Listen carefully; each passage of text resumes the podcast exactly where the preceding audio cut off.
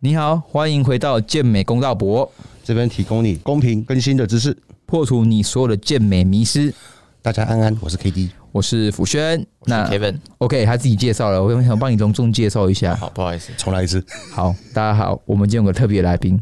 你呀、嗨，我是 Kevin，好，OK，那我们今天要聊一个非常辛辣的话主题，就是其实最近蛮红的一个是三千卡到底能不能减脂？因为其实看到呃蛮多人在问，就是说问我说，哎、为什么有些人备学选手他备赛都是三千卡减脂啊，然后 blah blah blah 的？那我们今天就会以我们的观点去分享说，这个到底是不是成立的？OK，那我们第一个主题就是热量的概念，也是目前国内外最盛行的是 CICO 卡路里进、卡路里出的概念。那我们今天先让我们的来宾 Kevin 先去分享一下他对于这个的一些见解。好，你出看看。你说对于这个 CICU 吗？对，没错，我对于 CICU 的看法其实就是，呃，如果是探讨到备赛减脂的话，其实最终我都认为还是回归到就 TDE 的概念，只是呃，你摄取进来的这个热量啊，会分配到呃 TDE 会用哪一个部分去把它消耗掉而已。对，像我们讲，呃，比如说近年来应该蛮多人在讲关于说，比如说 N 那个 NEAT NEAT 那个概念，就是我们透过这 NEAT 走步数这种方式，把我们的 TDE 拉高，那相对你摄取进来的热量，就可以用这个比较高的 TDE 把它去消耗掉，所以你就可以变成是高进高出啊。有些人会说，最近就叫做高能量通量的这种概念，没对，所以错，我认为最终还是跟热量赤字有关系，但好高进高出跟低进低出荷尔蒙上面会有点不一样。OK，解释的非常好。那换老大，你觉得呢？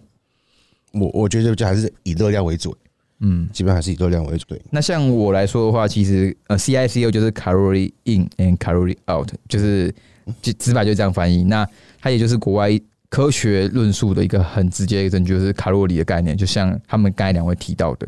好，那我们直接进入第二个我们的重点，个体间呐、对于热量摄取的差异性，因为其实你们都知道嘛，我们通常会算说，哎、啊，这个学生他吃多少热量，一般教练都会说，哎、我去网络上查那个各种公式，然后就是用那公式再乘以活动量，然后就算出来，叭叭叭，这个这个热量，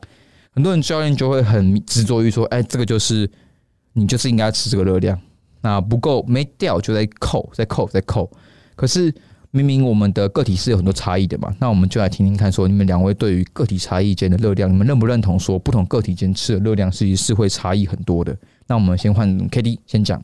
你说不同热量对于个体的差异吗？对，就是可能体重同身高好，然后同样运动习惯的人，会不会这两个人也是有个体差异的？这个一定会有啊，因为我觉得每一种人他的血糖反应都会不太一样，因为有时候血糖上升下降的速度会影响到你的体脂肪的囤积，对，然后再加上甲状腺素，还有你本身的荷尔蒙跟雌激素，这个其实是背后会比较隐藏比较大的大家不知道的东西，因为这些东西基本上是要去验血才知道的东西。我基本上还会看一个东西的反应，就是它的就是我如果给三个人去做备赛。如果我假设啦，我都是让他全部同样的热量，一样，他们都一样体重哦。那如果都都一样的热量，基本上每个人反应也都不一样。对，那基本上我会最直接的问，就是说他的力量有没有掉太多？对，如果说基本上这个热量对他来讲的话，他的体重没有下降，反而是在往上的话，那可能我们就会去做一些调整了。对，有时候就是还是要去做很多全面的分析去问呐、问细一很点。多的细节上面去问，就是例如你的训练重量有没有掉，或者是你会觉得很饿，很累啊觉，得很整天就是啊，我好像死掉了。对对对情绪跟睡眠，对，情绪跟睡眠其实很重要。嗯，因为像我有碰过，像我现在有一个学生，他他其实就是很干的那种体型，但是因为他荒废了两年，现在就是个变成个死胖子一个。但是他其实底子不错，然后我给他现在好像吃两千八吧。不，你不能这样讲，你要用你的用我们的大概是你的两千八，大概是三千二。哦，好好好好好，对，反正就是他说他觉得现在还蛮舒服的，也不会饿。我说哦，那应该基本上我可以再看往下往下挡一些些。嗯，对，就是像我有个学生，他要比桃园的全民运选拔，他一七一一七三，体重现在七十五公斤，我一天给他现在吃到快三千八了。对我我已经有自己加上去了，嗯，对我已经他三千八，他体重还是不会动，我但是他还是很干，我等下给你们看，他还是很干。了解。对，他是我们的书豪哥，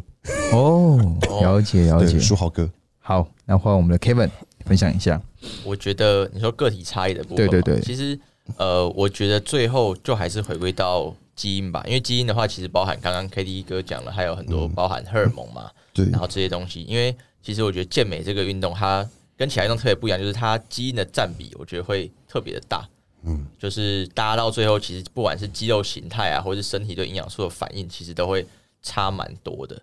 对，所以我觉得备赛教练的价值其实也就在这个地方，就是你要怎么样收到一个学员之后，依照他这个个体的差异去帮他调整。没错，我觉得个体差异影响绝对会是最大的。没错，那换我分享我的观念。像个体差异的话，我还会提到一个，像 K D 刚才已经讲的很完整，但我个人还会再去探讨一个，就是他的饮食的记录。就是其实有些学生他可能说他是很很干的，好了，或是说他是怎么样的体质，可是有时候他们的常年的饮食习惯可能都吃很少，或者是说吃很多，那也会渐渐影响到他们身体对于能量摄取的一个反应。那假设说你今天都是习惯吃很少的人，身体会自很自动的去节能。那如果你今天都吃很多人，身体会比较容易去耗能。如果你又搭配你的活动量比较高的话，那基本上在个体差异的话，我的确遇过说，可能说，呃，我有些学生可能在增肌减脂完之后进行一个增肌的时候，他做一个 reverse diet，他从可能那时候的两千四、两千五减脂最后的热量，他一路拉到三千二，他体重都是维持的非常好。那这也是为什么我们有些人可以看到，有些人在可能很低的体脂水位，他却可以吃非常高的热量。可是这个都是取决于说，为什么可以变成这样，是因为荷尔蒙的反应。那这个可以提到说，可能像我们有个身体叫瘦素的东西，嗯，那瘦素它其实就是很像是你的恒温计。假设我们人体都习惯是三十六度，就是维持在这个温度，那瘦素就很像是你的体脂恒温计。假设说 Kevin 习惯维持在十五帕的体脂，常年维持，那他可能在这个十五帕可以吃三千五。可像我可能是二十帕的体脂是我的恒温计，那我可能在二十帕的体脂，我可以吃三千五维持。那 K D 可能是更更好一点，十二帕，那可能他十二趴可以维持在三千五。啊，不好意思，我都是十五趴，啊，那它也十五趴，可它可以吃三千五。可是这个恒温剂它是常年需需要恒定的，嗯所以其实有一个概念就是我们的体重啊，其实很多健人比到后面或是练到后面都会觉得我体重是一定要往上或往下，嗯，它不能维持那边。可是我们人体本来是恒定的生物，它就是希望你恒定在一个位置，而不是说一直上、一直下、一直上、一直下。对，那其实很多时候很多人是可以在降我们减脂减减，很多人说，哎、我减脂减完之后，很多人都会复胖回去。可是其实这是个很错的观念，应该是说，如果你减脂减完之后，你可以用一个比较好的 reverse diet，然后去控制，慢慢微调微调热量。其实你会发现，有些人他就是可以慢慢在这个热这个体脂肪去把热量加到跟之前早期增肌一样的热量。很多选手你可以看到说，自然的情况下，他们可以 hold 在这样的情况，都是因为他们常年都维持在这样。然后再去做一个比较有控制的微调热量，微调热量。因为身体简单来说，我们 calorie in calorie out，可是你你不可能每天增加二十卡，对，你跑个一年二十卡，你根本不会发现任何改变。嗯因为身体就是个很细微的一个我们没办法去呃那个机转，它不可能那个热量就是像你这么完整的去计算。对对，所以其实这个是非常奥妙的一个学问，可以大家可以稍微有一个概念然后。我想稍微补充一下个体哎对对对差异，就是呃，我觉得要在探讨这个个体差异之前呢、啊，一定要对食物的种类跟热量有足够的认知。因为我有一些学生，他就会觉得说，诶，我都吃这么少，为什么还是降不下来？或者是为什么我吃多体重上不去？后来我去问一下，发现他食物的分量跟热量都估错了。嗯，甚至是根本就乱估，或是都没估，所以他以为自己吃很多，吃很少，体重没动，其实是他根本就算错。所以我觉得大家要在探讨说自己的这个身体对热量的反应之前，一定要先精准的认识食物，先对，先算对，不要说你自己明明就都吃很多，然后以为自己吃很少，所以降不下来，那就是 这就不是身体的问题，这是头你可以详细举例可以详细举例一下对。啊，我之前有个学生，他说教练我都吃好少哦，哎、为什么我都没有没有那个没有变瘦？我说好，你拍一下你吃什么给我看，然后就看干变量超大一个，我说啊你怎么估？他说我全部都估一百克，我说你娘那全面 全绝对超过一百克好不好？你你这样子你这样子当然瘦不下来啊！我说你以后就把秤给我带着。对，你就然后要称一称，就体脂就下来了。我说之前你都会乱算，好不好？因为饮食里面可能像自助餐里面那种那种油啊，学生可能都会觉得说菜我们要求的菜就是能量还问我说菜要不要算热量？我说不用，青菜不用算，就我们夹那种超油的那种油菜炒，茄子的对对对对对，绝对要炸到透透明的那一种。OK，好，那再来换下一个。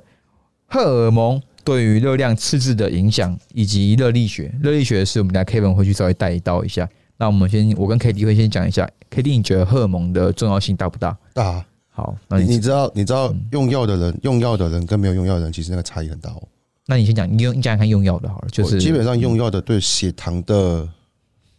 呃，用药者的血糖反应会比没用药的人血糖反应来的波动还大。对波动还要大，而且尤其是在空腹血糖的时候，基本上用药的人，用药的人如果他有生长激素或是大量的雄激素，就是 test 那些的话，基本上他的空腹血糖有可能是在九十几、一百多的。哦，那个基本上就会影响到他的一些器官跟他的血压、肝肾那一些，所以荷尔蒙其实占很大的影响性，尤其是甲状腺素。那有些人他用药的人，基本上他一定会吃 T 三、T 三或 T 四这些东西。那基本上这些东西它都会长时间使用的话，会让你的本身的甲状腺素分泌是下降的。那你停药之后，你可能又没有做一些恢复的部分，基本上你可能甲状腺素非常低。对，那就是会变成甲状系统、甲状腺系统的那个错乱。嗯，对，所以其实有时候我们备赛的话，我们还是比较喜欢接自然的。嗯，对，因为有时候你非自然的真的是他可能自己乱搞，不知道搞多久了，然后突然找你要备赛，对那个真的是比较麻烦的，对了解，不会说不接，但是就是相对来讲会花出时间调整，会花比较多时间，然后再了解他的身体过去那些。了解。那像荷尔蒙对于个体的影响，我觉得也是非常大。像刚才你说甲状腺，或是呃睾固酮，或是瘦素这些好了，呃，很多像比赛完到后期，这些都是会比较低落的。那很多人会不太知道，那可能这个时候也是需要去慢慢的调整调整，去慢慢把量往上拉，让这些荷尔蒙慢慢的回到正常的水平。嗯，那还有说，像我们的卡路卡路里净、热量赤字、热量恒定、热量这个概念，的确热量赤字存在。可是你今天的身体荷尔蒙会导致说，可能你吃进去这个热量，跟你消耗的、你创造出来的热量赤字，因为荷尔蒙而产生变化。对，可是还是还是归功于说是热量这个概念，只是很多时候大家会觉得说，哎、我的跑步机上面不是就写说消耗五百卡我有多少卡，那今天我就赤字就创造出这么多啦，这样子。可是其实很多时候可能像你们备赛减脂减久了，你们代谢下降了，你们甲状腺下降，你们的瘦素下降，你们的身体开始节能了，那你自然而然的，你的荷尔蒙全部都降低的情况下，你的热量赤字创造出来的可能就开始变得更少，甚至有时候你可能才一个小时，那等于够没其实身体已经非常节能到说，这个一一个小时可能只等于十五分钟、十分钟，那又加上说你可能就呃踩完之后，你的 NEAT 也是急速的下降，所以综合起来，你可能等于说，哎、你其实一天的热量赤字并没有到多少，就打平而已。对，打平而已。其实很长，这个现象超常发生在很多苦行僧，可能说备赛非常极端的选手身上。对，就是你看到他们可能狂踩有氧，狂踩有氧，可是已经踩到就是你觉得我靠，你怎么一天四五小时都在踩有氧了，可是却还没到很干的体位体脂的时候，其实很多时候都是因为他们的荷尔蒙水平非常低的情况下，那已经让身体进入到一个非极度节能的模式。这也是为什么近我们一直在跟大家说，如果可以的话，采用比较保守跟健康的方法去比赛，因为身体一定是在比较舒服的情况才可以去到达比较好的竞技状态。没错。对，那换选手恢复比较重要。没错。那看 Kevin 换你去补充一下。说这个关于荷尔蒙跟热力学，你先讲荷尔蒙。如果你觉得没有补充，你就直接跳热力学也可以。荷力荷尔蒙的话，其实你看福轩比我厉害，我就不补充。然后讲这个热力学的部分，因为其实我们热力学有三大定律，那其中第一个定律它就是在讲说我们系统的一个内能的增加，其实会等于说我们这个系统吸收进来的热热能，然后减去我们对环境所做的功。其实简单来说就是说，如果我是我人体是一个系统好了，我们摄取进来的营养跟热量，然后减去我们对环境做的功，可能是我们的训练或是我们的呃有氧这些东西，收支呃计算完之后，如果我们的这个吸收进来的吃的热量比较多的话，我们系统内能就会增加，就是我们的体重可能就会增加。其实最后就都还是回归到 TDE 还有能量守恒的概念，就是其实白话来说就是 CICO 啦。嗯所以其实因为这个是一个大自然一个不变的定理，因为能量不灭嘛，你能量进来一定要有某种形式把它消耗出去，那这消耗出去的可能是你的有氧或者训练，甚至是你的荷尔蒙做呃荷尔蒙在身体里面的作用，改变你身体对热量利用的这些反应。所以最后其实都还是回归到像一开始 K D 老大讲的那个热量的概念。OK，了解。这段比较难一点，所以如果听不懂的朋友，可能要出去重放几次。对，对对对，那可能很多人会问说，呃，那我怎么样知道我的荷尔蒙是不是正常了？很简单，一是血检。就血液检查。对，那再来第二个，其实有在国外出现过这些案例哦，就是可能说，哎，荷尔蒙检查出来没什么问题，可是他就是降不下去。嗯，那这种时候，其实大家也不要觉得啊很奇怪或怎么样，因为其实你们如果可以去上网查一下，其实荷尔蒙在身体里的机转是非常复杂。你可能把这些全部列出来，可是它对于热量的影响是，你就你简单来说，你根本看那个表，你也不知道怎么去从何解释起。嗯，所以其实很多时候，身体并不是说我们哎、懂热量、懂荷尔蒙、懂营养啊，你就可以完全去解释说为什么这个人可以到这样，这个人可以减这样减那么干。如果如如果如果懂这些的话，应该世界上不会那么多胖子。对，就是其实就是这个概念。所以其实很多的时候，大家把营养想太简单，它真的不是个很简单的东西。有时候要考虑脑下垂体。对，就是它太多可以考量的啦。甚、嗯所以甚至说，我们其实我们现在在讲的，我们三个可能都并不是说可以，只是比一般人懂得多一些些而已。嗯对，这样去讲。对，那其实很多时候很多情况是需要时间去慢慢调整的。对，很多时候是时间会去修复一些，我只能去用时间修复你可能身体的一些机转，然后去让这个事情发生。就是我们等于说，可能让你的荷尔蒙呃，或是说瘦素啊什么这些回到一个正常的水位，或者让你身体恒定在这个体重啊，用这些方法去可能去解释这个现象。所以其实很多人会一直很纠结于说短期的体重那些，我觉得很多时候你的情况可能是需要长时间去做调整的。OK，好，那我们第三个，我们来点台讨论一下说减脂过程的代谢下降及代谢适应，然后再来讨论说，那到底我一般人上手，我到底减脂要怎么去抓热量？对，因为我们这样讲那么复杂，大家可能说，阿干你们讲成这样，那我到底好像我减脂，我根本不应该去用网络上的公式去算。好，那我们这题先请 Kevin，你如果是你会怎么处理？说怎么抓自己的热量吗？对，最因为其实网络上那些 TDE 公式啊，其实我觉得它就是一个参考。因为其实你如果对一个一般人来说的话，就是你是小白，你要自己开始减脂，你一定不知道从何抓起。那我给我学生的方式就是说，你要先认识自己的身体跟热量的方式，你就先去找一个 TDE 计算机，你先算出来之后，你先吃两个礼拜，然后这两个礼拜期间，你每天都去量体重，因为其实它就是一个概念。如果你吃进来的热量跟你输出出去的热量如果是打平的话，你体重就不会变。我让他们先去认识自己的身体跟热量，这样，然后我先去抓到一个大概的值之后，然后再依照他的生活形态去做一些增减，这样子。对，然后也是依照他过往的运动经验，然后生活作息去决定说我这热量赤字的幅度要抓高还是抓低。了解。那看老大换你，你一样一样吗？一样。哦，好基本上我是没跟他们讲说怎么算的，我直接把算好丢给他们，然后就是看他的体重反应。嗯，嗯了解。看体重反应最准。对，对，然后要特别提醒一下，如果你要减肥，前两周在抓这个热量的时候啊，你不要让自己的生活作息有太大的变动，就正常的生活就好。因为如果你一开始就想说，我一开始减肥前两个礼拜我就疯狂的去做运动或有氧，那其实一开始这样抓出来的 TDE 可能会太高。对对你之后我们砍下来之后，你的体重可能还是不会动。嗯，所以先前两周就先维持正常生活就好了。对，了解了解要先找到一个参数。嗯了解。像我本身的话，也是跟你们两个这样一样的做法，只是我可能就会多加一个是没动，我就我我很我蛮希望说会先加加加加加到它可能会往会往上，我可能会习惯测速说，哎、你到底可以 hold 找到一个多少个上限嘛，对对对，上限个范围，对我它不是一个我喜欢找要学生上限，然后再去做下修。对，那第二个问题是我们怎么样？那如果你们遇到学生有出现代谢适应的时候，你们会怎么去处理？嗯那先请老大你先回答。代谢适应吗？对，基本上就是降热量嘛，嗯，降热量是最基本的嘛，但是我们不可能一直往下降，往下降它就爆掉。对，所以基本上我大约降到极限，极限大概两千三。男生，男生、呃女生我们不讲，女生我真的无解。嗯，女生我超麻烦女。生是个谜。女生我无解，不要不要问我女生，男生两千三，如果他降下去还是不会动，我就会先让他减少有氧，让他疲劳度下降。如果还是不会动，来 break。嗯我我我前几天有一个学生就是这样子，他他体重卡八十很久了，然后那时候我已经给他变成是四天低碳，一天高碳，然后欲望已经下降，还是不会动，我就直接果断的让他回到三千二的热量，他体重就下去七十九了。Tony 啊，不是另另外一个，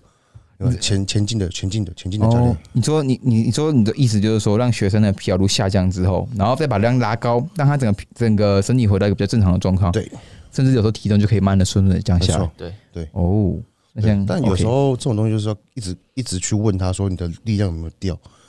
你会不会觉得很累，脾气会不会很暴躁？基本上如果有脾气暴躁、力量有掉，基本上差不多就是要做这些，就是我觉得就是直接做 diet breaker 了啦。嗯，对。我，个人也是喜欢做，呃，你先你先继续讲完。然后再的话就是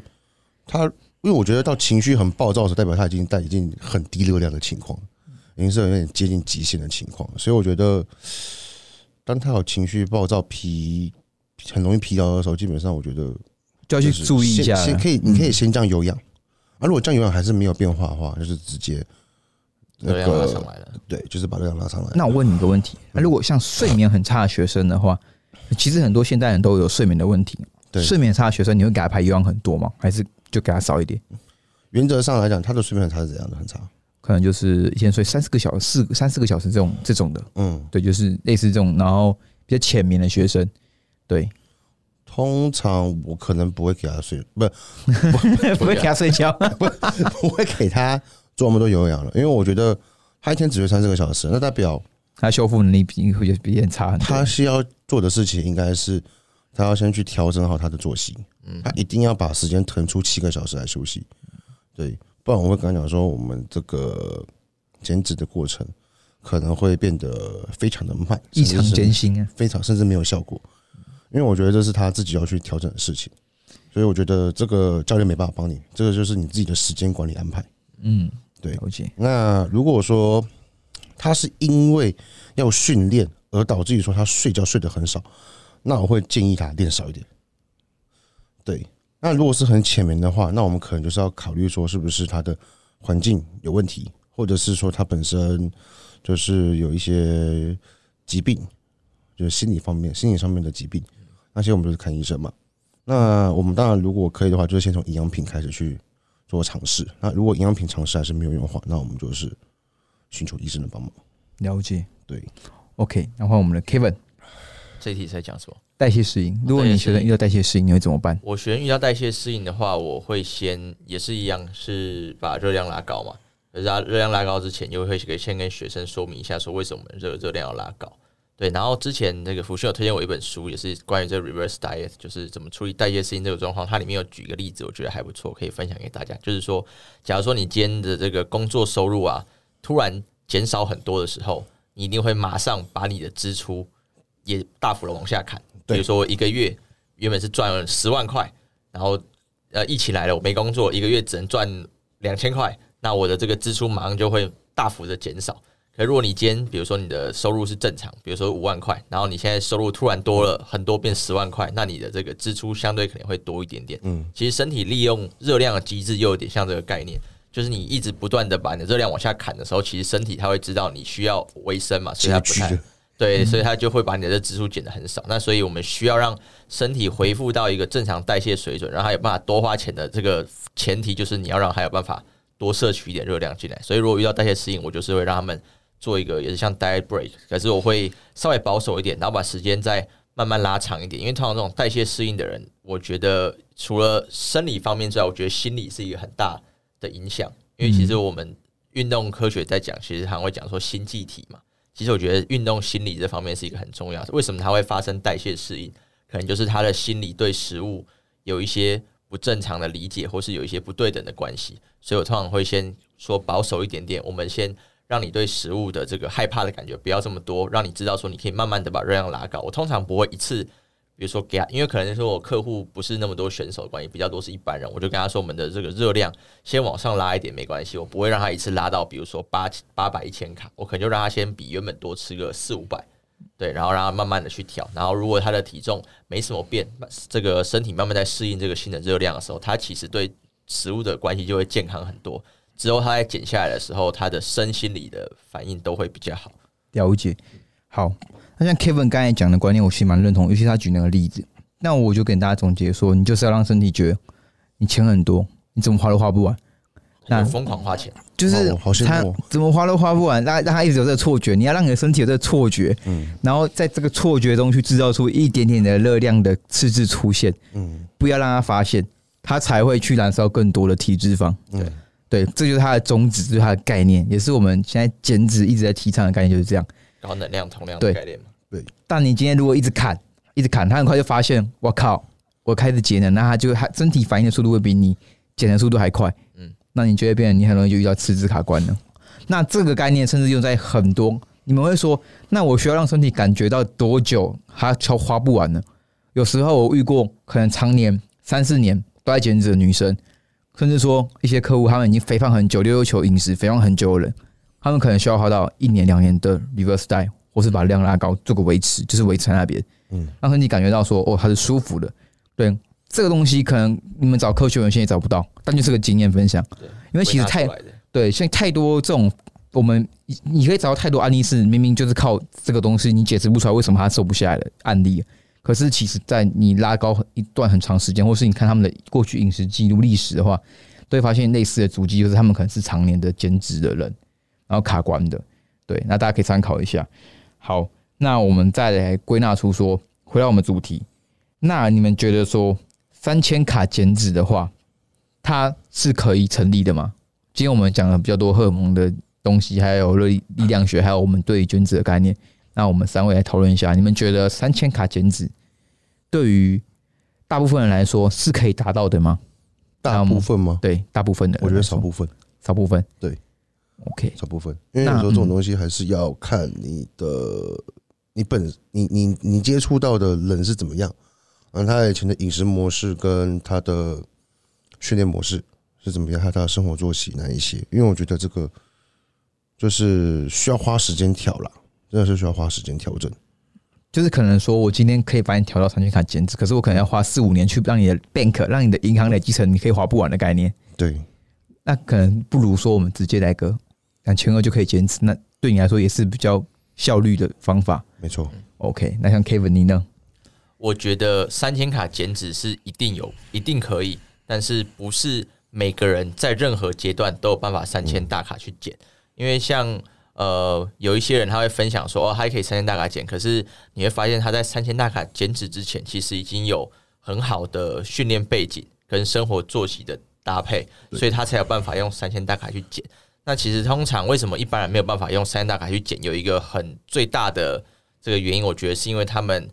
来比赛的时候，通常比如说我找备赛教练，我当然是会说设定我要比一场十六周或二十周，其实就算蛮蛮充分的一个准备时间。可是十六周到二十周，其实还并不足以让身体有这么高适应热量的反应。所以，如果我们要让一位客户或是呃一位选手要在十六到二十周以内出状态的话，其实还是需要把热量拉低一点点。那如果你真的要让身体有办法三千大卡减脂的话，可能要花一年到两年去为这个比赛去准备，因为其实我们身体啊，除了你的肌肉形态会适应之外，你身体对热量这个反应，它其实也会适应。那适应其实需要是长期的，所以你为健美运动这个专项，其实也是要去调整你身体里面的荷尔蒙，不只是不只是你的肌肉要长得像健美，你的体质也是要调整到适合健美的这个体质，所以要花一两年才有办法。那如果你时间有限的话，要在呃十六二十周以后出状态，那可能真的就是要两千多去减，嗯或是有些人真的来不及，可能一千多。对，最末期的时候我听说过了。对，嗯，但我觉得应该不会低于一千吧。就不会不会低于两千啊？我觉得，因为一般会有有氧的情况下，我觉得低于两千，通常低于两千的话，你大概减不了多干啊。就是低于两千，大概就是再干个一趴，那就定在那边了。对。那，甚至可能太多有氧会让你的那个皮那个肌肉很水。对，因为一定通常都是发现，哎、怎么掉一点点，我再继续加。嗯，啊这种思维就是一直加，一直加，一直加，到后面就是整个超累。对，对，但那其实我觉得这个是一个取舍，哎，但你一直大一直加一直加，其实你等于是你在摧毁你的代谢，嗯。嗯，因为其实是一直让它一直更低更低更节能更节能，所以其实你在做反向的比完赛之后的呃脂肪的复胖会更快，对。所以其实我我觉得那时候他跟我讲，K D 跟我讲的概念就是，通常你当你发现你再这样都不会降的时候，你这个比赛大概就是落在这个 level，嗯，因为其实比过我就知道，就大概就卡在那嘛。嗯，你其实干嘛去做无谓的，再去更多的有氧？你甚至有时候像他讲，在你在临时做个 day break 或是休息一下，可能搞不好体重还会因为压力的减少，皮质醇下降，再再再往下掉一些些。对看起来更干一些些。对，所以其实有时候在遇到危机的时候，可能容易慌吧，然后就会做一些更极端的选择。我觉得有时候这个是要稍微去，呃，让自己要有个心理建设，不要不要这么干。稍微补充一下，就是，像刚刚福轩讲，这个最后面呢、会采取一些比较有呃风险的方法，比如说热量会压极低。有些人的，因为我们像讲，有些人有办法适应高的热量，那相对也会有一些人，他对低热量下来的时候，他可能某一两周下来，诶，他体脂确实是会降，因为高风险的方法伴随过来，有可能是也有可能是高回报，嗯，但是就要注意的是，可能是在最后面比赛呃真的压不下去的时候，有些人会选择这种方式，但不是在比赛前期就这样子前期就在一千八对，前期一千多，这绝对都很有问题哦。我们福轩应该知道，哦，对。好，基金投资回报有报有赔，对，不要一开始就压太低，不然代谢都很容易出问题。好，那最后总结，我觉得刚才 Kevin 讲了一个很大的重点，十六到十六到二十周备赛啊，通常我们可以，我我可以跟你说，百分之九十趴人没办法马上进入到你们所有的三千卡减脂，但一到两年的备赛是有蛮高几率可以让你调到那个状态，再进入减，再进入那样的减脂模式的。对，所以其实大家要去了解说，为什么我可以达到三千卡减脂，一定有一个原因，然后才可以到的这样的结果。那你说你有什么要补充补充的？哦，我想要补充一下，因为现在大家看到三千卡减脂，很多人都会只看到他们吃的多，但其实因为如果我们回到我们能量守恒这个概念的话，其实他们也有可能动的很多，所以要这个不要只有，因为毕竟我们呃讲，如果我们就是教练的话，我们当然会呃呈现比较光鲜亮丽的一面嘛，对不对？而我们可以吃的很多，我们每一餐都吃的很丰盛，很呃吃的很饱，我们还是可以减。但是他们可能背后有一些很大量的活动，或者他们训练的强度，其实是一般人都跟不太上的这种强度。所以要注意的是，三千卡减脂的背后不是只有吃东西，可能也伴随了很大量的活动量。这大家要注意一下，不要只有看到说吃三千卡就可以瘦，不可能哈。如果你吃三千卡还是整天躺着，你一定非常的肥。这个是胖子，没错。OK，好，那我们今天我们三个大概把代谢适应跟三千卡减脂，还有一些减脂我们会采用的方法都跟大家分享了。对，那其实这是给大家一些比较健康的观念呐，就是让你们知道说减脂不是玩命，对，减脂不是玩命，备赛大部分时间也不是玩命，大部分对，所以其实大家要去更健康爱惜自己的身体。最后一部分是我们的三位各自的有没有遇过这类的学生的减脂经验，就是可以吃三千卡减脂的学生的减脂经验，没有遇过吗有啊？K D 有吗？那我们先让老大你先分享一下。但是他后来还是有是有有有有压下去的，就初期还是给他三千多，但是到后期的话还是会压到两千多这样，但不会压到很低。就可能两千八、两千六这样子。对，就状况就蛮好的。OK，那就就是很羡慕这种体质的，我也希望能够有这种体质，但是好像没办法。像我自己遇到是他可能到三千五啊、三千八，哇，他都可以维持在可能十一、十二趴。对，那他也一样调的就真的蛮快的，你给他三千三、三千四、三千二，甚至三千的时候，他就可能接近到十趴、九趴的状态。所以他的确到呃那时候可能说到后期的时候，可能就两千八、两千六就到状态了，就是也不用太台服这种就很好减啊。那这真的就是他的运动量非常极大，这种人真的是运动量极大，就是他天生对于运动是个有充满干劲的，他就觉得动就是很开心的事情。就是一直动，一直动。对对对对对，吃多动多，对，吃多动多，那、这种人真的就是燃脂剂啊。通常我一般人遇到问题都是动多就累爆，对，对动多你不管怎样多到后面都会疲倦，那些可能那些人真的不太不太会遇到这个问题。然后 Kevin 你觉得呢？我的话，因为我目前收到的这个都学生都是一般人比较多，所以我比较少去呃比较少遇到那种可以吃到三千大卡可以减。那目前的话，吃到三大卡可以减，我之前是自己有一小段经验的，就是因为之前跟 K 哥配合的时候，也有吃到三千多，也是有在慢慢下降。所以啊，可是，在那之前我已经呃生活作息还有训练这些都已经保持蛮好的习惯，然后已经调整了一年多快两年，所以才有办法这样三千多的去减。我一开始在练的时候也没办法三天去减，所以还是要花时间慢慢堆上去。然后我比较想要提醒的是，这个如果你要热量要吃多的话，其实我觉得减脂一个很重要的部分，虽然大家都在探讨热量，我们今天也一直在探讨热量，但其实你的训练其实很重要。像刚刚 K D 哥也会讲到说，这个力量的表现、运动的表现是有没有去下降或提升。那很多人他的这个对热量的反应不好，有可能是他的训练会有出问题。所以建议大家不要是只有管饮食的部分，训练的部分也要好好的训练。那你的摄取进来的热量有办法被有效的利用，那你才比较有可能在高热量的情况下去做到减脂。达到所谓的高能量通量。对，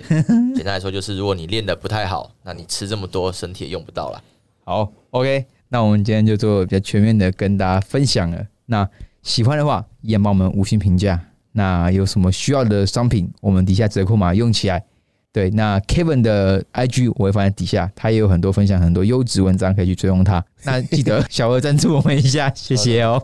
你们 IG 看到 KD 就是用 All In 乳清，在这边的话就是用丽燕乳清。对，好，丽燕乳清的折扣码 KJ 给他用下去。Above 一样是我们的富士品牌，那一样给他 KJ 用下去。对，然后还有那个 Profi KJ 用下去。对九天哦 KJ 用下去。九天应该暂时应该不会有人买吧？下面有比赛，啊，反正就大家就是看看之后有没有要吃鸡胸肉。OK OK OK 鸡胸肉好最近，有一家在接洽，好好好，没有问题。OK，那我们就这样啦。啊，有问题的话去私讯我们。哎、我们之后有个粉砖，你们有什么想听的，可以私讯我们粉砖，到时候创了再跟你们讲。对，好，好，OK，拜拜。拜拜拜。